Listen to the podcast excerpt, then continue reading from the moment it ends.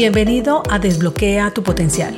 Mi nombre es Andrea Galindo, coach ejecutiva y en este espacio quiero brindarte información de coaching, emprendimiento, crecimiento personal y profesional, liderazgo, herramientas y un poco más para acompañarte a potenciar tus habilidades y llevar tu vida y negocio a otro nivel. Quédate que comenzamos.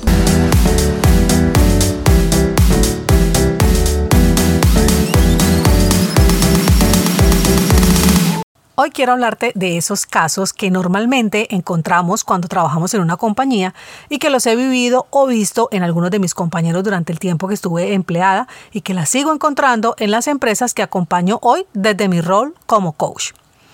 Al momento de preparar este tema, está en auge el chat GPT. Así que me dije, vamos a probarlo a ver qué me arroja y con sus sugerencias este episodio fue desarrollado, aunque realicé varias modificaciones para darle una mayor profundidad. Si no te has enterado aún de lo que es esta herramienta, no es más que un sistema de chat con inteligencia artificial, el cual responde a cualquier pregunta que le hagas y en el momento está siendo muy popular. Si quieres que hable en otro episodio sobre esta novedad y cómo la puedes aprovechar en tu compañía, déjame un comentario y preparo un episodio completo para ello. Volviendo al tema de este episodio, estas situaciones que te voy a mencionar, aunque están plenamente identificadas, es probable que pasen desapercibidas por algunos de los líderes, pudiendo ocasionar un entorno de trabajo hostil. Vamos con la número uno, falta de comunicación. Y no es que no haya comunicación, lo que falta es asertividad en la misma, lo cual puede ocasionar entre colegas o entre gerentes y colaboradores malos entendidos y conflictos. En muchas ocasiones los líderes son quienes de forma errónea transmiten a sus colaboradores las instrucciones, pues carecen del conocimiento sobre cómo realizarlo de manera asertiva, afectando la productividad. Aquí se pueden escuchar frases como yo no sabía nada, a mí nadie me indicó cómo hacerlo, no sabía que eso me correspondía hacerlo, yo no he visto ningún mail. ¿Qué se puede hacer entonces? Cuando emitas un mensaje, realiza seguimiento y repetición del mensaje. Con esto garantizas que ese mensaje llegue completo y se generen los resultados esperados. Recuerdo cuando era directiva de ventas y debía entregar las herramientas del plan comercial para el mes, aunque todos los vendedores estaban presentes y había una sola comunicación de mi parte, al validar encontraba que no todos estaban atentos porque habían distracciones como el celular, de repente su pensamiento estaba en algo personal y perdían información relevante para su ejecución. Entonces, hacer un resumen y realizar algunas validaciones garantizaba un mayor grado de comprensión. Vamos con la número 2, carga de trabajo desequilibrada. Pueden haber casos en los que algunos empleados estén sobrecargados de trabajo mientras que otros tienen menos trabajo de lo normal. Es relevante que como líder hagas una revisión de las labores que cada uno de tus colaboradores está realizando. A veces das por hecho algunas situaciones y al revisarlas puedes encontrar sorpresas. Hace poco atendí un cliente y no contaba con recursos para realizar nuevas contrataciones. Estaba sobrecargado de trabajo dado que consideraba que no podía apoyarse en su equipo porque sus labores estaban a tope. En una de las sesiones se determinó hacer una revisión exhaustiva de lo que hacía cada uno de sus colaboradores. Este proceso se llama Shadow Coaching que consiste en que el colaborador realice su función mientras la persona que está realizando la revisión observa en tiempo real. Aquí se encontró, entre otras cosas, que pese a que algunos tenían el mismo cargo, realizaban los procesos diferente, subutilizando algunas herramientas que podían ayudar para que fueran más productivos. Esto permitió que no se contratara más personal, sino que se capacitaran los que estaban realizando procesos manuales para incrementar su eficacia. Vamos con el número 3. Incumplimiento de actividades. Los colaboradores pueden tener dificultades para cumplir con los plazos o para seguir las políticas y procedimientos de la empresa. Esto puede tener graves consecuencias en la productividad, eficiencia y rentabilidad de la compañía. Se puede dar porque no hay comprensión de lo que se debe realizar y los objetivos no están claros por falta también de motivación, por falta de organización y planificación, por una carga excesiva de labores o por falta de los recursos necesarios para desempeñar sus funciones.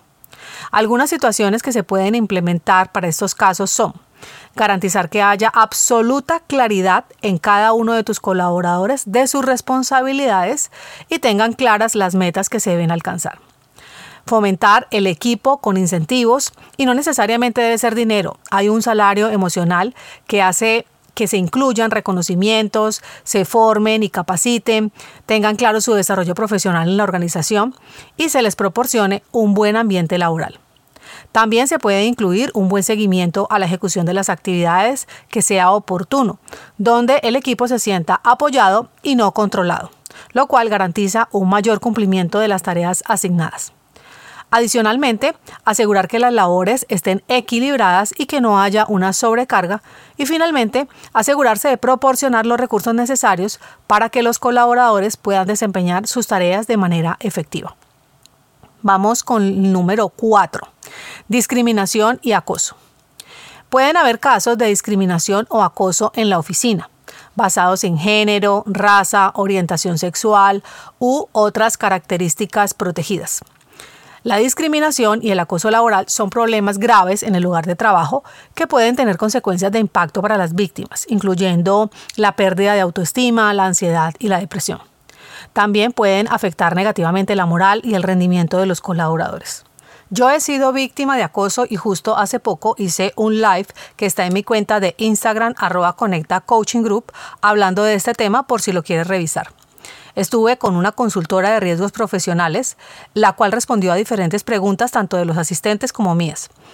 El acoso laboral se refiere a comportamientos abusivos u hostiles en el lugar de trabajo, incluyendo el acoso sexual, la intimidación y el acoso psicológico, que por desconocimiento no se aborda de manera correcta y se puede tener afectaciones hasta físicas. En mi caso, estando en el meollo y con una alta afectación psicológica, entré en una profunda ansiedad. Tenía inconvenientes en mi sistema digestivo, elevado nivel de estrés y un alto desconocimiento del tema. Lo que normalmente buscan las personas que acosan es que renuncies a tu empleo y si bien es cierto, en mi caso ya lo había decidido, no me fui sin reportarlo, pues ya no solo lo hacía por mí, sino por todas las personas que se habían ido y por las que si no lo hacía, iban a tener que seguir sometidas a esa frustrante situación.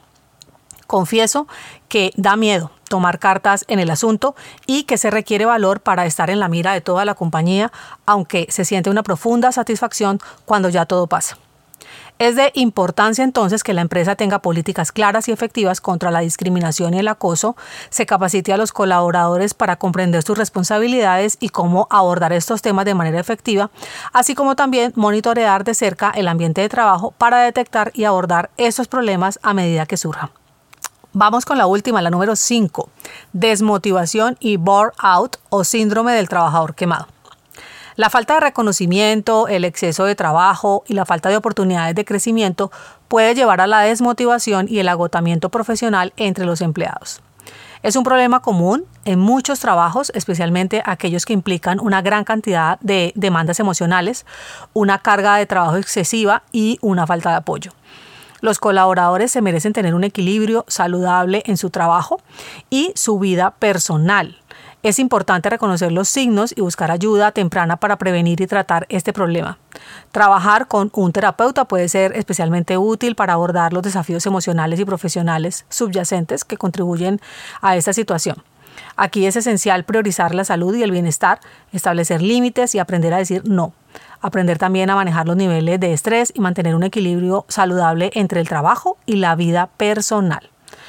Estos son algunos de los casos comunes que pueden ocurrir en una oficina.